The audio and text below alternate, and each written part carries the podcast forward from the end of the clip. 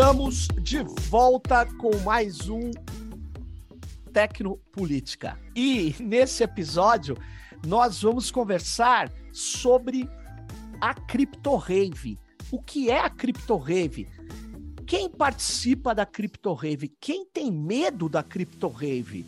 Mas afinal, a Crypto Rave é um evento que já tem há um bom tempo em São Paulo. É um evento de criptografia e de defesa da privacidade. E eu tô aqui com duas pessoas que são voluntárias da Crypto Rave, que organizam a Crypto Rave. É um evento coletivo, horizontal. É um evento super importante no cenário da tecnologia, da tecnopolítica no Brasil. Eu estou aqui com a Maraísa Dami, é cientista social, ela é mestranda, cientista social na USP, né? mestranda na UFABC, mas também já andou pela área de tecnologia da informação, fazendo curso, né, Mara? e eu estou aqui com o Zé, que é estatístico. Olha só, hein? Estatístico e também um dos organizadores da Crypto Rave esse ano, que abriu já a fase de receber propostas, mas eles vão falar sobre isso. Bom, muito obrigado por vocês estarem aqui com a gente. É, e aí eu começo, Maraísa, perguntando o seguinte: é, como que surgiu a CryptoRave? O que é a CryptoRave para as pessoas que estão nos ouvindo aqui entenderem a dimensão desse evento é, super instigante aí que a gente vai ter de volta depois da pandemia esse ano? Oi, Sérgio. Oi a todos. É, muito obrigado pelo convite. A CryptoRave ela surge, a ideia da CryptoRave vai surgir em 2013. Eu acho que depois eh, já tinha esse debate dentro do movimento, quanto que a gente estava sendo, quanto a vigilância estatal estava acontecendo, quanto a vigilância do, do mercado e, e de outras instituições rolava entre os ativistas e entre os, os cidadãos em geral. É, mas em 2013 a gente teve as denúncias do Snowden, que estão aí fazendo 10 anos daquelas denúncias, e que a gente teve uma comprovação, né? A gente teve algum, um, é, materiais que comprovavam que de fato essa vigilância era muito mais massiva do que, inclusive, a militância acreditava, né? Do que na, de fato a gente debatia na época. E aí, em outubro de 2013, a gente fez uma criptopare ali na região de Pinheiros, juntando uma série de, de militantes. É, e a criptopare é, é um conceito de, de, de se encontrar para trocar chaves, né? Você troca a chave, sua chave pública, é, e, e, a gente criava também as chaves dos e-mails das pessoas. E aí, nesse encontro, se teve uma ideia que eu não sei exatamente de quem surgiu. É, o Gus já disse que foi você que falou, inclusive, que por que a gente não faz uma criptopare? uma criptopare que seja 24 horas. E aí Isso. alguém surgiu com uma cripto rave, né? Porque aí a gente faz a pare 24 horas. E aí foi essa ideia. E aí, em 2014, essa galera se juntou, todo mundo voluntário, juntava várias organizações é, da sociedade civil, né? Então tinha escola de ativismo, tinha actantes, na época tinha o pessoal da TW também com a gente, né? Da ThoughtWorks, e muita gente, muitos é, militantes individuais, muitos voluntários, muita gente da comunidade de software livre. E a gente organizou a primeira Crypto Rave no CCSP, no Centro Cultural São Paulo, em maio de 2014. E aí foi um evento que de fato durou 24 horas, tendo atividades simultâneas durante essas 24 horas, e tinha de tudo um pouco, né? Tinha um, um pessoal de software livre, então a gente tinha as Stallfest, de quem queria libertar as máquinas, né? Que a gente chama de trocar, tirar o software proprietário e botar um software livre, mas também tinha palestras, tinha atividades, tinha, uma, tinha é, tinha algumas coisas, algumas intervenções, algumas performances, inclusive bandas. E a gente ficou por lá 24 horas. Teve banda, teve banda. Eu me lembro da banda do Fábio Com, que é professor da USP de, de matemática, de computação. E ele tocou. Mas, Zé, me fala aí, Zé. É, a, a, a, a Crypto Rave está voltando, né? Porque voltando, eu preciso explicar, porque presencialmente é um evento presencial, né? E, e, e na verdade, a pandemia é, criou uma situação onde as pessoas é, não, não, não poderiam se encontrar, não era aconselhável elas se aglomerarem, né? Então tá, tá voltando. E é, eu pergunto, Zé, quando é a primeira vez que você participou de uma Crypto Rave? E qual a diferença que você vê da Crypto Rave que você participou para essa que vai acontecer esse ano? A primeira Crypto Rave que eu participei foi em 2015, no Centro Cultural São Paulo também. Uhum. É, fui convidado por um amigo que fazia matemática, que tinha bastante interesse por criptografia. A gente discutia bastante coisa de software livre, testava tudo quanto é ferramenta de segurança na época. Aí fomos para São Paulo para ver o que que, que que ia acontecer. Chegamos um pouco antes do evento. Aí tava o pessoal lá falando, ah, estão é, precisando aí de gente para ser voluntário. Eu estava sentado lá, faltava um tempo para começar, eu falei, ah, vamos lá, né? Aí entrei lá na, na roda, aí quando eu vi, eu meio que estava escalado para trabalhar no evento. aí já me deram um, um dinheiro, falaram, Tom, você vai ficar na, na lojinha. Eu falei, opa, então vou ficar na lojinha. E fiquei já, fui conhecendo o pessoal, e desde então todo ano tenho colado. E o que eu acho mais interessante é a, construção de comunidade, né? Os encontros que acontecem na Crypto Rave. É um espaço muito importante disso, né? De conhecer o pessoal, de trocar ideia, de reunir gente, é, tanto do, daqui da região, né? De perto de São Paulo, mas do Brasil, de outros lugares do mundo também, né? Vem pessoas que desenvolvem é, muitas coisas de vários lugares do mundo aí. E eu acho que agora, mais do que nunca, é, a gente está muito carente né, desses espaços de, de troca, principalmente presencial, então acho que é, vai ser um espaço muito bem-vindo. Assim. O movimento software livre também está precisando bastante de espaços como esse, né, espaços de, de troca, que, que a CryptoRave, por mais que ela tenha também essas palestras, né, as oficinas, atividades, que acontece entre as atividades, né, os cafezinhos, as conversas ali, acho que são uma coisa que vale bastante a pena também do evento. Legal. Então, na verdade, é, essa Crypto Rave vai cumprir um papel de juntar novamente as pessoas e abrir espaço para as comunidades poderem trocar suas técnicas, suas ideias, né, também. E é, é interessante você falar dessa questão das comunidades, né, porque tem uma uma uma pressão muito grande né, das big techs, né, de dizer que tudo é feito ali de um jeito que não tem mais saída, que não tem mais privacidade.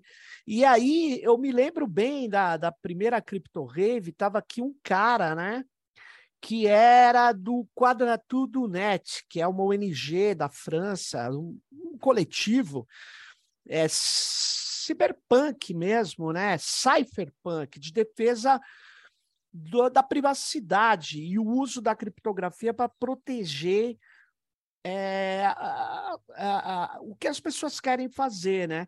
E aí eu pergunto para vocês, é, é, nesses anos todos que vocês participaram de Crypto Rave, é, o, o, vocês acham que as pessoas é, aprenderam coisas novas? O que, que era a, a tônica desse evento principal, além da, vamos dizer, da formação de comunidade? A, a sempre foi um evento muito aberto, né? A gente abre esse chamado de atividades é, para as pessoas trazerem também o que, que elas estão estudando, o que, que elas estão trabalhando. E, e eu acho que teve um aprendizado da comunidade ao longo desses anos. E é uma coisa que a gente quer até debater nessa próxima Crypto Rave, né? Porque a gente está fazendo 10 anos de Crypto Rave, apesar de ser o sétimo evento, porque a gente ficou parado aí 2020, 2021, 2022. Porque a Crypto Rave de 2020 ia acontecer em maio, a gente teve o fechamento aí em março. É... Então, eu não, Zé consegue responder essa pergunta do que as pessoas aprenderam na Crypto Rave. Eu acho que é, é um pouco, talvez seja um pouco individual como cada um lidou com isso ou que o movimento possa ter aprendido. Mas eu fiquei pensando na pergunta que vocês fez, o que, que mudou de 2015 para cá? É, em 2015, a gente fez uma Crypto Review que tinha 37 atividades, que Nossa. foi quando a gente abriu o chamado de, de, atividades. Em 2020, a gente não conseguiu fazer a Crypto Rave, mas a gente recebeu no chamado de atividades 167 atividades. A gente não Nossa, sabia nem se a gente ia quantos? 167? atividades. A gente não sabia nem se a gente ia conseguir colocar tudo isso, porque gente, nas últimas Crypto Raves a gente sempre acolheu todos tudo que chegava pelo chamado. A gente dava um jeito de colocar nas, nas nossas sete trilhas. Esse ano a gente ia ter que cortar em 2020. Aí veio a pandemia, a gente não esse trabalho de, de de repente ter que fazer esse corte de ver quem que ia conseguir entrar ou não. E aí a gente está muito animado agora para 2023 ver se essa galera se inscreve de novo, porque é um problema bom de se ter, né? Ter 127 é. atividades para escolher. Mas que tipo de atividade é mais comum na Crypto Rave, Zé? Que você que você falou, quando você estava falando, você falou assim: "Ah, eu cheguei do interior". Quer dizer que você não está não tá na Grande São Paulo. Ou você está na Grande São Paulo? Não, não. Eu Legal. tô tô no Vale do Paraíba. E aí você veio para São Paulo e participa desde esse tempo todo aí também. Que tipo de atividade você acha que tem mais presença na Crypto Rave? Então, por ser um evento bem aberto, assim, e ter uma, uma temática de tecnopolítica que não é tão fechada, que geralmente são eventos, sei lá, eventos de hacking, né? Então, são muitas atividades de, de pentesting, de vulnerabilidades, né? Então a CryptoRave, por ser mais diversa, ela acaba tendo né, nas trilhas vários tipos de atividades. Então é, tem uma trilha de que é mais hacking, né? Que são mais nessa questão de segurança ofensiva, de é, vulnerabilidades, de às vezes pessoas que mostram é, hardening, né? Como melhorar a segurança de alguma coisa.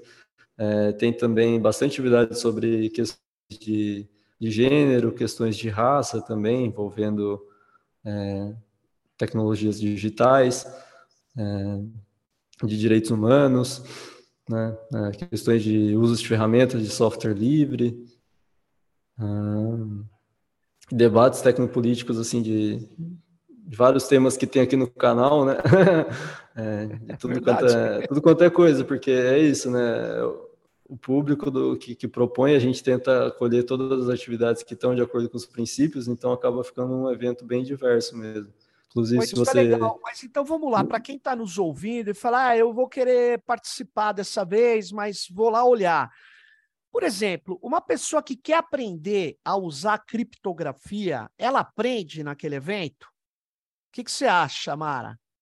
Sim, sim, a gente tem uma trilha que é para iniciantes, que é para trabalhar com criptografia, tanto na InstallFest, que celebra sua máquina e se põe um software livre, mas também a gente consegue já fazer, é, já instalar os e-mails, já instalar o, o, o instalar a criptografia no seu computador, tanto a criptografia de disco quanto no, nos e-mails. Ensina, até tem algumas atividades, algumas oficinas que são básicas. É, então, sim, rola. Sempre tem essa, essa trilha para iniciantes. Pô, legal. É, Diga, diga. Geralmente sempre tem, né, que o pessoal que está entrando nessa área tem interesse, né? Sempre tem coisa de PGP. Hoje em dia não é mais tão popular quanto era em 2015, né? Porque a criptografia de ponta a ponta popularizou bastante. Mas Tor, Tails, é, criptografia de disco, né? É, acho que Tor, Tails são as coisas que o pessoal geralmente tem mais interesse e que toda edição tem atividade sobre. Mas é, aproveita e explica para por que alguém usa o Thor, por exemplo, e o Tails? O Thor, ele pode ser usado para muitas coisas, né? É, diversos fins, mas o que eu vejo assim de, de uso mais comum é, é, uma ferramenta bem eficaz no combate ao capitalismo de vigilância, né? na, na, vigilância massificada. É, ele consegue esconder, né? Quem você é em meio à multidão. Ele tenta tornar todo mundo que usa o Tor parecido para que o serviço que você esteja usando não saibam identificar quem são as pessoas que estão usando. Só que para isso é, ele se baseia, ele fica mais forte quando tem mais gente usando ele. Então a ideia do Tor é mais gente usar o Tor, né? Que é ao contrário da visão que muita gente tem, que o Tor é uma coisa para pessoas que estão fazendo alguma coisa de risco, né? Sim. Ou você usar o Tor quando está fazendo alguma coisa arriscada. Que é, o propósito dele é justamente ele passar desapercebido. Então, para isso é interessante mais gente usar ele. Isso aí é e... é legal, sabe por quê? Muita gente não sabe que quando você está navegando na internet, essas grandes corporações e governos autoritários, eles estão rastreando as pessoas, e as pessoas não sabem disso. E o, e o Tor permite que você navegue sendo anônimo, né?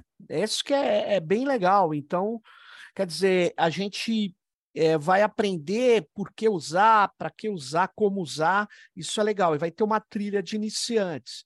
Mas, por exemplo, é, é, como que eu, é, se eu nunca usei criptografia e quero ter um e-mail que eu mando mensagens para algumas pessoas sem que um terceiro veja, eu só quero que aquela pessoa que eu mandei mensagem veja a minha mensagem.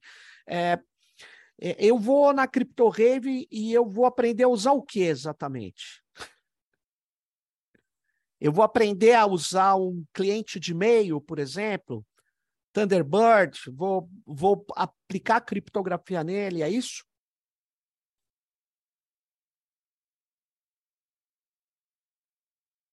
O que, que vocês acham? É, é, costuma ter atividade sobre criptografia com Thunderbird, né, o PGP nele. Hoje em dia está mais fácil, antes era uma extensão, agora ele já está integrado. E e por lá também você pode descolar um, um convite para um e-mail do RiseUp, né, que ainda precisa de convite. Se você não, não conhece ah, é? alguém que tem um e-mail do RiseUp, lá você pode encontrar alguém e pedir um convitinho, talvez você consiga um. E, e, e aí, deixa, é, é, o espaço do install... Ah, sim. Uma coisa, o RiseUp, ele, ele continua algo fiel à comunidade seguro? Que é esse e-mail RiseUp, que é esse cliente de e-mail e, e, e esse repositório de e-mails, ele continua ponta firme na defesa da privacidade? É um lugar confiável para todos nós? Ou ele está sob o domínio já do Departamento de Estado norte-americano? O que, que vocês acham?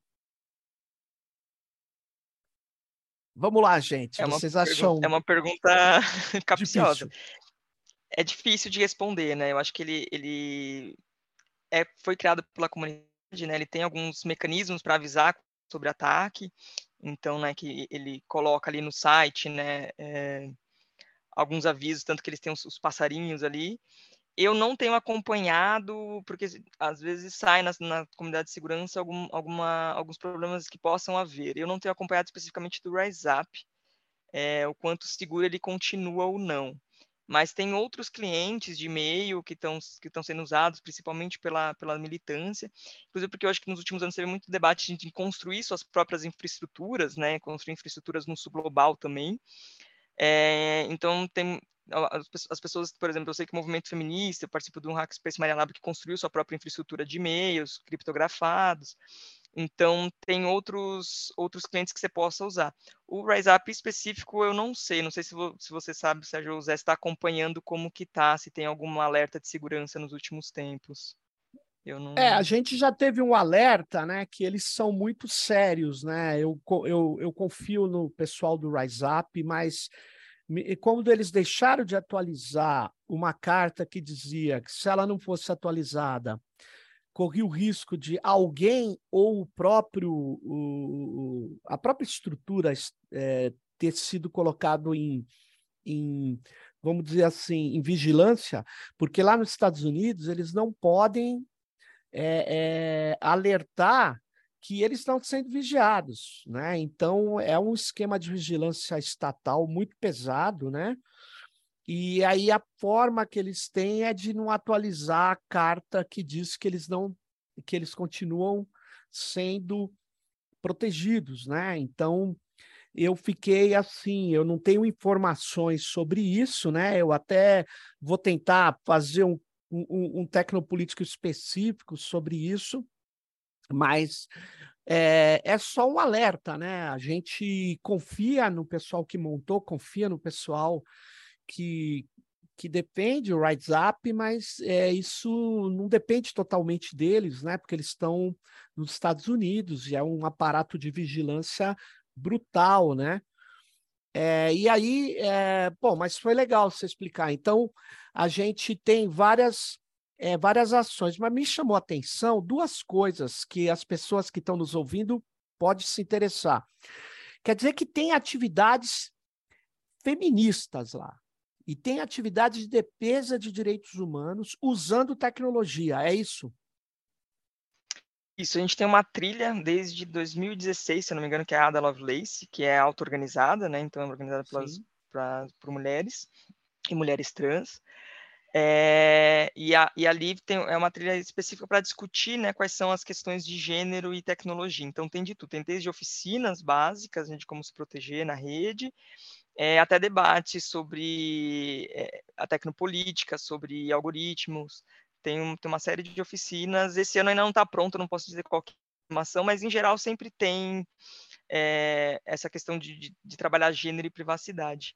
Eu só ia comentar que você falou da questão do Rise Up, que a gente teve em 2015 o Nick Calax, que ele recebeu, que ele é da, da do, ele é um dos fundadores né, da, da Calax é, dos Estados Unidos, e ele recebeu esse US Patrick Practor Actor, não sei como é que uhum. pronuncia, e ele veio contar, né? A gente tem ele, ele contou como que ele conseguiu escapar desse ato patriótico e na CryptoRave 2015, ó, lembrando aí dele, da participação dele. Mas enfim, a gente tem, o, tem o, esse espaço da, da, da Lovelace.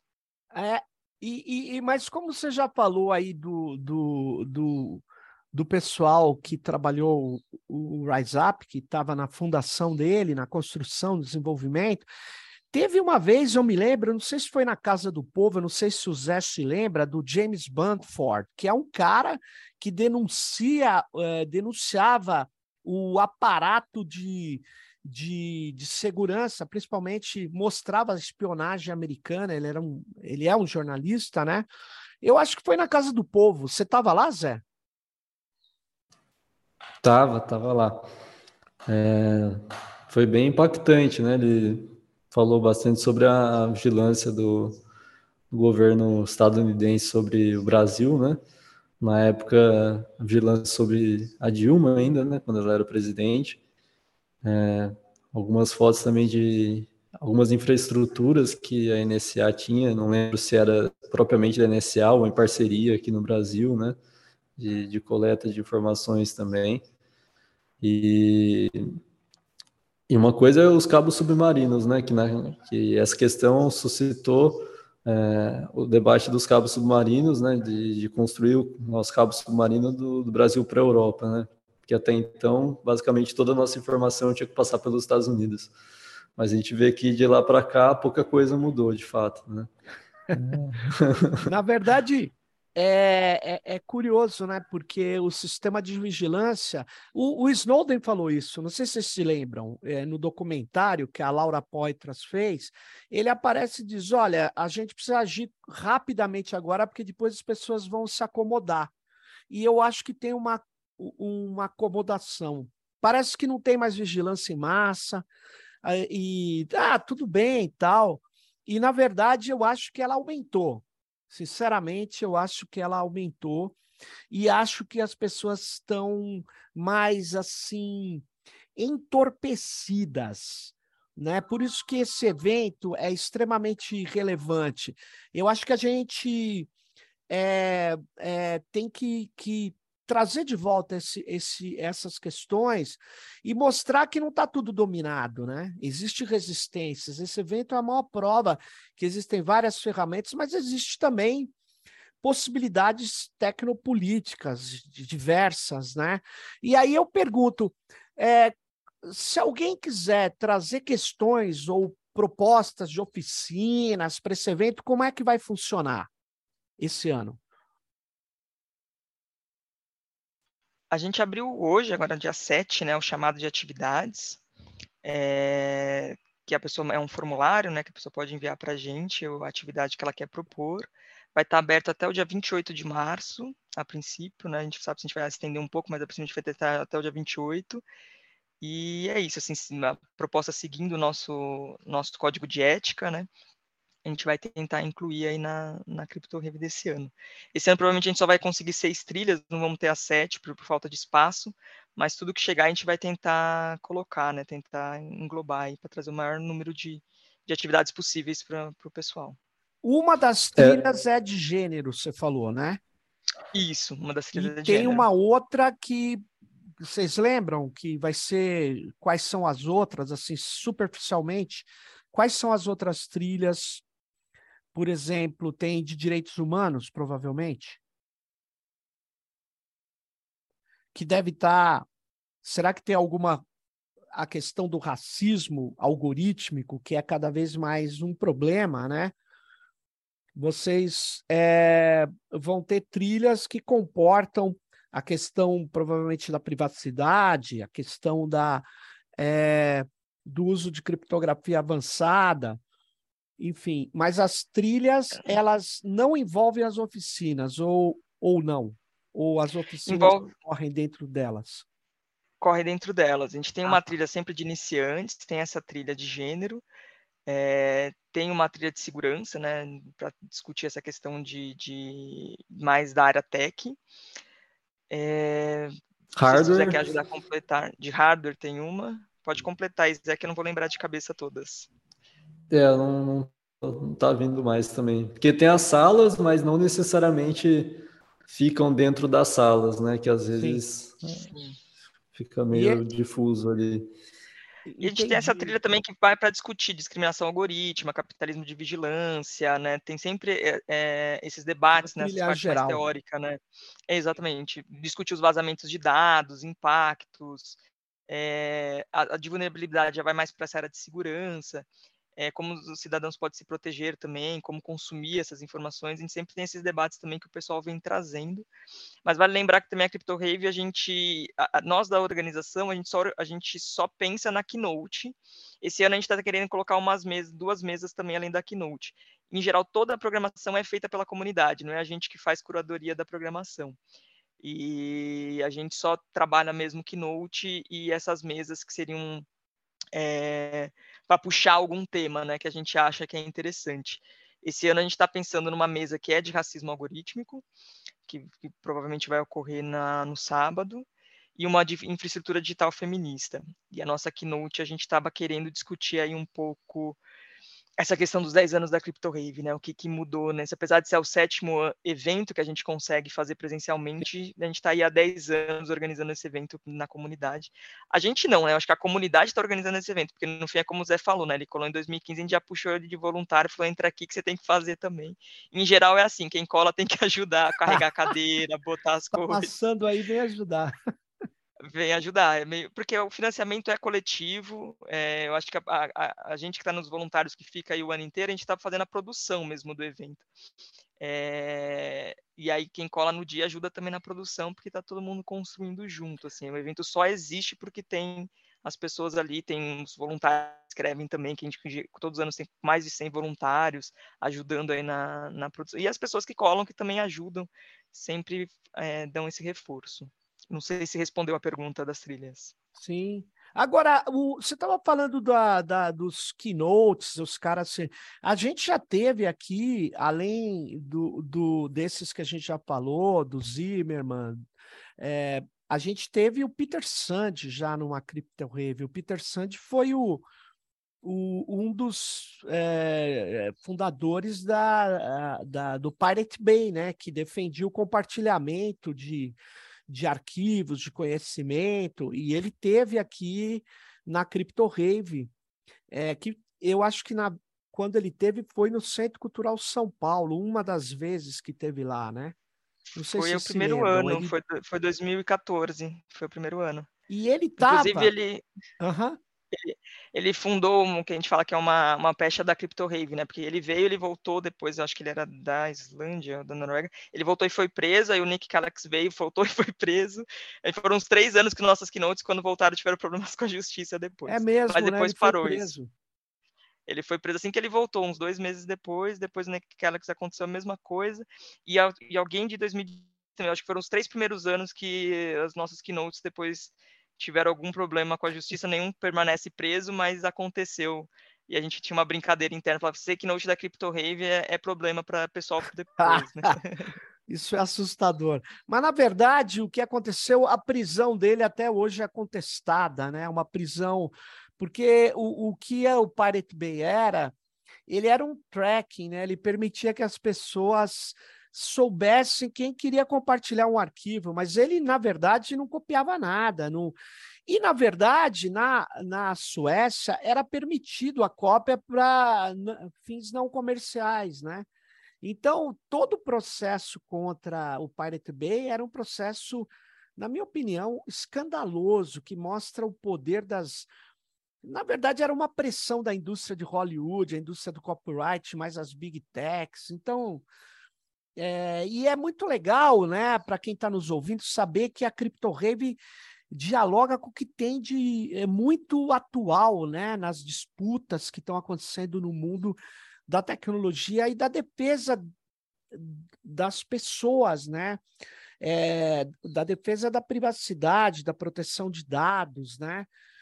E será que vocês já podem adiantar? Quer dizer, você já adiantou, você falou que vai ter, na verdade, então, duas atividades centrais, né, Mara? Que é uma a questão que vai abordar a questão do gênero e a outra questão do racismo, né? Que são questões muito importantes e que as pessoas acham que não tem nada a ver com tecnologia muitas vezes e tem tudo a ver.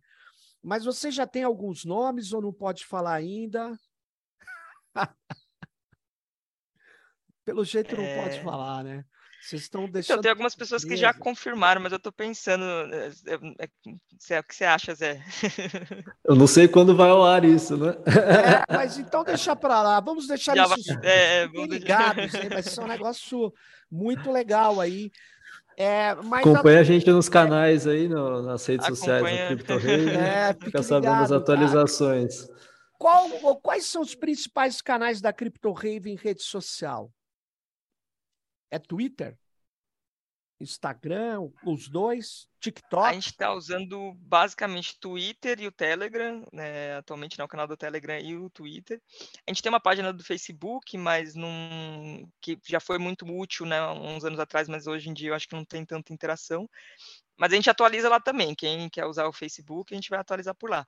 Mas a gente tem um, o canal do Telegram e o Twitter, que eu acho que são as maiores fontes de, de Mas o principal é, locus da informação está no site, não é? Tá no, no, site, blog. no site. Isso, no site, tá criptorave.org. É o que? criptorave.org.br? .org. .org. Só .org. Criptorave.org criptorave com y.org. Olha aí, ó, fiquem ligados, é só entrar no criptorave.org, vai ter, inclusive o edital, né, chamando as atividades, né?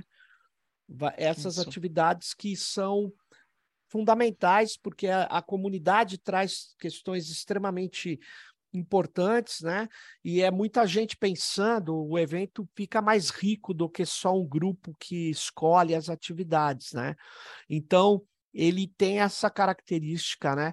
Mas veja bem, é, hoje nós estamos enfrentando é, a privacidade está sob um ataque também é, de cada vez mais da inteligência de máquina, né? Do aprendizado profundo e tal. E, e aí, Zé, você vai escrever alguma atividade tratando aí é, de como se proteger dessas intrusões maquínicas que agora extraem padrões da gente, tentam é, atuar na brecha, né? O que, que você acha?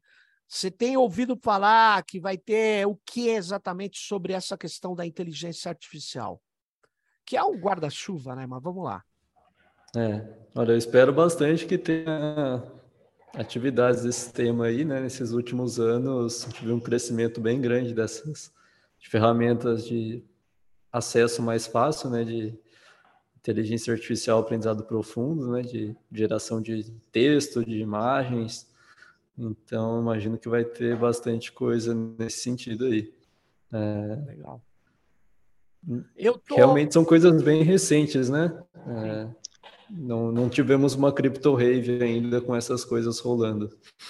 Eu ainda não sei se eu, do que, que eu vou propor. É, acho que eu vou esperar um pouco ver o que, que a galera está propondo aí, já que tem que eu consigo ver, né? Para pensar melhor o que, o que não tiver muito, né? Se já tiver bastante atividade em um tema, acho que vale a pena propor outras coisas. Só, só te dar um toque de uma coisa. O Tiago, que era da Quitantes, é, ele, ele tinha uma frase que ele dizia assim: é, é, como é que era? É, é, faça a NSA tomar prejuízo. Envie um e-mail encriptado para sua mãe. Na verdade, o que ele estava querendo dizer é o seguinte: o grau de vigilância automática que diz respeito às pessoas era tão grande que qualquer e-mail encriptado que você mandasse provavelmente seria coletado por essas aranhas, por esses scripts que rastreiam a rede em busca uh, do, do, do que seria é, o incômodo para eles, né? Do que eles, os alvos, né? E, e aí eles têm uma ideia que é completamente absurda de quem usa criptografia é, é um criminoso em potencial. Então eles coletariam essa essas informações, só que aí tem um e-mail encriptado com uma chave de 4.096 bits, que é enorme, e aí o Thiago fala: bah, então nós vamos dar prejuízo para os caras, porque eles vão ter que fazer ficar processando para tentar quebrar a mensagem. E quando eles quebram a mensagem, está escrito lá: Oi, mãe, bom dia. Então o cara perdeu o maior tempo. Na verdade, é, o que se, o que está acontecendo, e depois foi reafirmado ainda no governo Obama, é que eles não parariam a vigilância massiva contra pessoas no mundo inteiro, menos eles recuariam na vigilância dos cidadãos americanos. Vocês acham que isso continua? Eu acredito que sim, eu acredito que se modernizou, inclusive, né? Você tem as grandes plataformas coletando dados é, desses cidadãos e, e que muito provavelmente, né, não sei se a gente tem como provar nesse momento, mas estão também entregando aos governos, principalmente ao governo norte-americano. Então, acho que tem essa troca também desses dados, para além do mercado estar tá usando também esses dados. Então, acho que a vigilância, eu concordo com você quando você diz que a vigilância só aumentou nos últimos 10 anos. Eu acho que a gente, enquanto movimento, conseguiu angariar muitas pessoas, discutir muitos temas, mas tem uma sensação que a gente perdeu muito também, que a gente perdeu muitas batalhas mas a gente continua em pé. Isso que importa. Sim.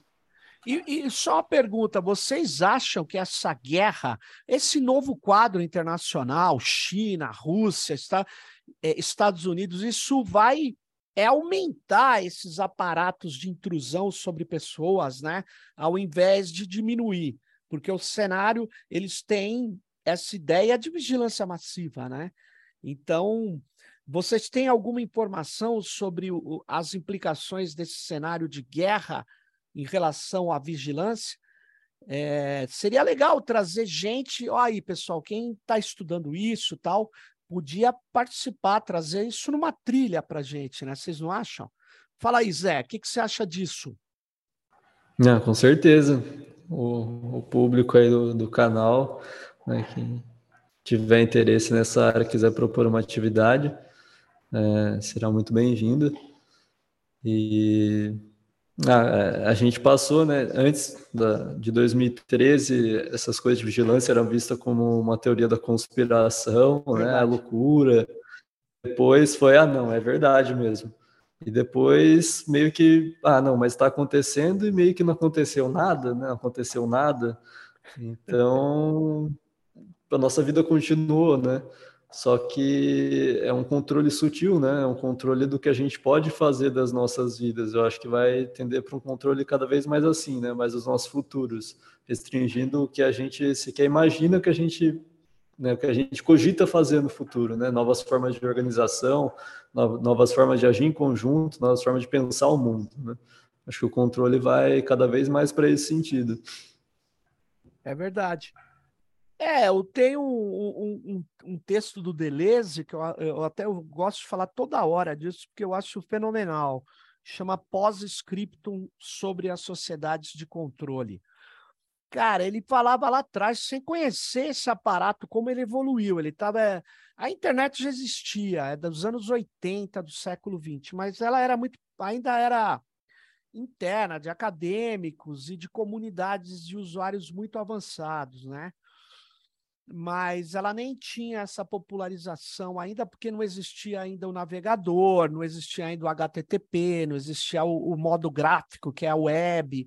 Então, mas mesmo assim o Deleuze pegou essa coisa, né? O Gilles Deleuze, e ele, e ele fala que é impressionante que o marketing é, se tornou o controle social.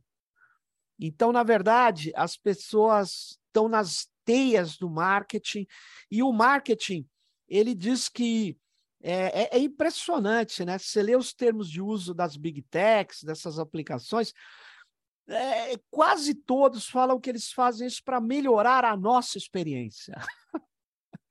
Então, eles estão melhorando, eu vou melhorar a sua experiência, eu vou tomar os dados sobre tudo, sobre todos, o tempo todo, ubiquamente, vou extrair a sua alma, mas sempre em função de melhorar a sua experiência.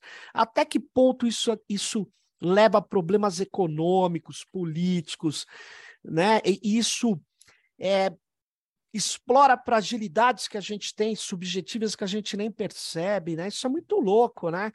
Então, tem muitas trilhas aí muito legais da Crypto Rave que as pessoas que estão nos ouvindo podem nos é, colaborar, no, nos agraciar com uma proposta de participar do evento, não só como ouvinte, né?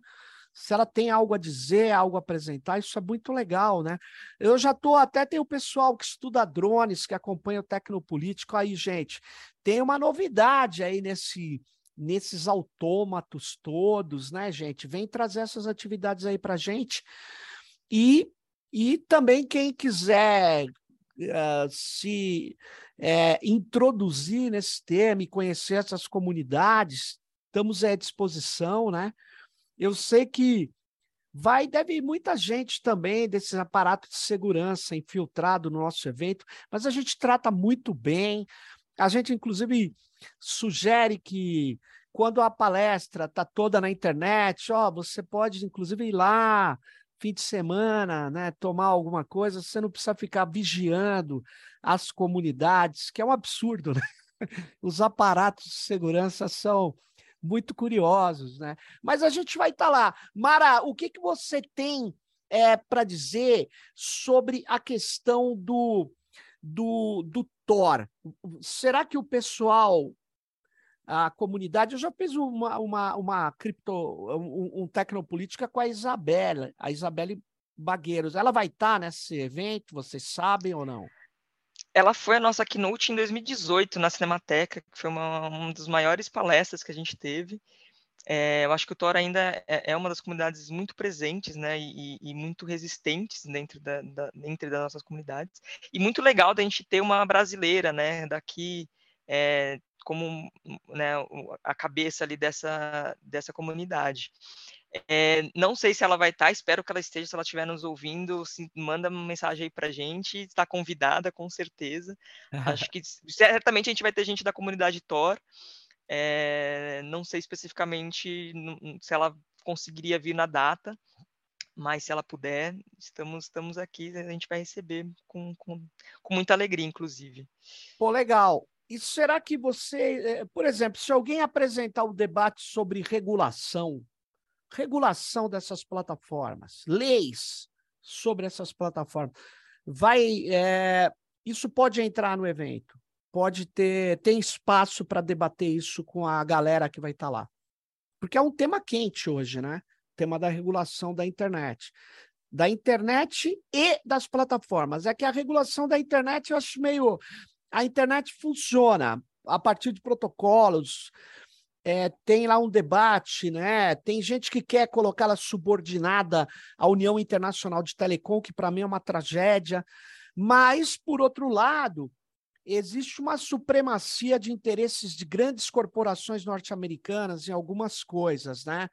Por exemplo, o domínio Amazon, né? O domínio Ama Amazon, eu sei que é uma palavra que é Am Amazona, Amazônia em inglês, só que é uma região do mundo. Como é que alguém pode registrar esse domínio e falar que é privado, né? E aí, é, teve um comitê de arbitragem da AICA, não sei se quem está nos ouvindo sabe, o domínio Amazon foi entregue para uma empresa do Jeff Bezos. Ele falou: é, mas a minha empresa chama Amazon. Mas aí o Peru, a Colômbia, o Brasil e outros países falaram: é, mas a Amazon é a nossa região. Então, tem algumas questões que, que dizem respeito ao poder ali efetivamente. Talvez, será que não seria legal ter um uma gestão internacional da internet como é a gestão aqui no Brasil do comitê gestor, que é multi-stakeholder, que é de vários segmentos, que não tem a supremacia do governo, porque também entregar para uma para uma coisa só estatal, eu acho que não vai funcionar e vai ser, vai virar guerra, né? Vai virar guerra porque o mundo é, estatal segue a lógica do poder político das elites dominantes, simplesmente, de cada país, né? Então, e da história de cada país. Então, eu acho complicado. Mas é, o deba esse debate que mais tem hoje é o debate sobre plataformas. Elas têm um peso gigantesco. E o debate sobre algoritmos. Nós vamos regulamentar ou não vai regulamentar? Tem o pessoal que fala: ah, se vocês regulamentarem, vai matar a criatividade. Será? Então tem, tem um. Tem um debate que eu acho que ó, aí, ó, quem estiver nos ouvindo e quiser trazer também esse debate na Crypto Rave, eu acho que tem espaço, é isso, né? Tem espaço para esse debate. Ah, com certeza. É, na época da discussão do Marco Civil da Internet, a gente teve atividade sobre ele, né? Então, acho que fazendo uma analogia aí, esses temas né, também atuais no momento, é, se não, se não tiver atividades, com certeza as pessoas que estão lá vão acabar discutindo isso, né? tomando os cafezinhos, ah, é. trocando ideia. É mesmo, né? No cafezinho ali. Cafezinho é modo de dizer, né? Porque é. eu me lembro que a Crypto Rave tem uma coisa que eu gostava muito, que é o pessoal que vende é, os. É, tinha um. Tinha um. Armate? Qual que é o nome? Armate? É, o pessoal, comida, comida. Como é que ah, chama? Ah, comida? Kebab, não era? Não tinha um kebab? Eu achava. É, e era vegano, era muito legal, tinha várias opções. Todo ano a gente tinha a Govinda, que era a cozinha da Govinda, que é uma cozinha vegana, que é maravilhosa mesmo. Todo é, mas tem, a, né? a, qualidade do que se vende na Crypto Rave, eu gostava muito, para falar a verdade. Era um dos poucos eventos que tinha uma coisa super bem feita. Meu, muito legal esse. Espero que a gente consiga trazer todo mundo de volta, mas apesar que vai ser a re, o reencontro, né, a reorganização desse evento, que é um evento é, de ativismo, é um evento de tecnologia, é um evento que tem vários níveis, né? Tem isso que é importante. Quem quer aprender tem o nível iniciante e é super é, importante para todos nós, né? Muito legal. É, e eu queria dizer o seguinte: o que mais que vocês têm a dizer aí para a gente estar tá chegando aos 50 minutos? O que, que vocês têm, além do que a gente já falou, para informar a nossa galera aí e chamar a Crypto Rave? Eu vou aproveitar para primeiro chamar a galera para se inscrever nas, nas, atividades, trazer todos esses temas que o Sérgio comentou aqui hoje. E, e, dizer que assim, a Crypto Rave é esse evento que é feito em muitas mãos, com muitas pessoas. A gente cresceu muito no, nos últimos 10 anos, a gente espera que esse evento desse ano tenha eh, essa mesma proporção, né? Porque os últimos foram 2.000, 2.500 pessoas é, se tornou um dos maiores eventos da América Latina, né, de segurança e, e, e que vir, entrou no calendário, né, da, da, das militâncias e, do calendário Tech. Eu queria lembrar também que a gente tem vários parceiros aí em outros estados que começaram a fazer criptofest. Então, a gente tem o Cripto Cerrado, tem o Criptofunk, é bom a galera procurar eles nas redes sociais também para seguir. E tem uma galera agora se organizando para o ano que vem fazer a Cripto Amazônia, que se eu não me engano vai ser em Belém do Pará, que é umas minas muito fodas que estão se organizando por lá também. E não sei se eu esqueci algum dos eventos. Eu sei que tem a CryptoFunk no Rio, Cripto Serrato, tem mais alguns, é que você lembra? Eu fui na Cripto Baião, não sei se ainda tem. A Cripto Baião. Muito massa. Acho que rolou Cripto Trem também. Em Minas Gerais, o Cripto Trem que também são foram várias cripto, mini cripto raves ou inspiradas nesse, nesse movimento de criptofestas ocorrendo nos estados e que a gente acha mó legal, não consegui colar em nenhuma, mas fiquei sabendo o CryptoFunk que rolou ano passado, a galera falou muito bem, uma galera muito agilizada também, e, e vale a pena dar, dar esse, esse apoio também para eles lá. E aí, Zé, mais um complemento aí, diga aí, manda um recado final para a moçada aí. A gente falou a, a data da Crypto Rave? Não. Não sei. Estamos mal. É, então, é, dia 5, 6 de maio. Né, ela começa na dia 5, na sexta-feira, às 18 horas. E é direto atividades até as 18 horas ou 19 horas, não tenho certeza, do dia 6, do sábado. É, nessa madrugada aí tem atividades, geralmente tem algum lugar para o pessoal dormir meio no chão, né? não tem tipo, lugar para acampar. E de manhã tem café da manhã para quem estiver lá de graça. E no sábado à noite, depois, umas 10 horas, 11 horas, começa a festa, né? É, a rave. E é bem é interessante é também. É, aí vai até quanto a galera aguentar no domingo de manhã. Para os sobreviventes, depois de 24 horas, tem a rave. Atividades. Alta concentração, tecnologia, código, aplicações, e depois o cara, de 24 horas, ele vai para balada. Aí uma balada é. mais só de entretenimento. Muito legal é. isso. Aí, moçada, vamos vir para Crypto Rave 5, 6 de maio. Você deve estar tá Na cidade de São Paulo também. Oi? Vai rolar na cidade de São Paulo, a gente logo mais vai falar onde, a gente só tá fechando aí, ó, acertando, é, mas é aqui na cidade. Maraísa, deixa eu só te falar. É, a, você, é, é, é legal você ter falado isso. Vai ser na cidade de São Paulo, na região central, mas o pessoal ainda não pode falar o local, porque a gente só fala o local depois que tá o contrato assinado, e aí eles não podem falar. A gente talvez é o, o, talvez não, essa edição vai ser lançada antes, e aí a gente não pode falar.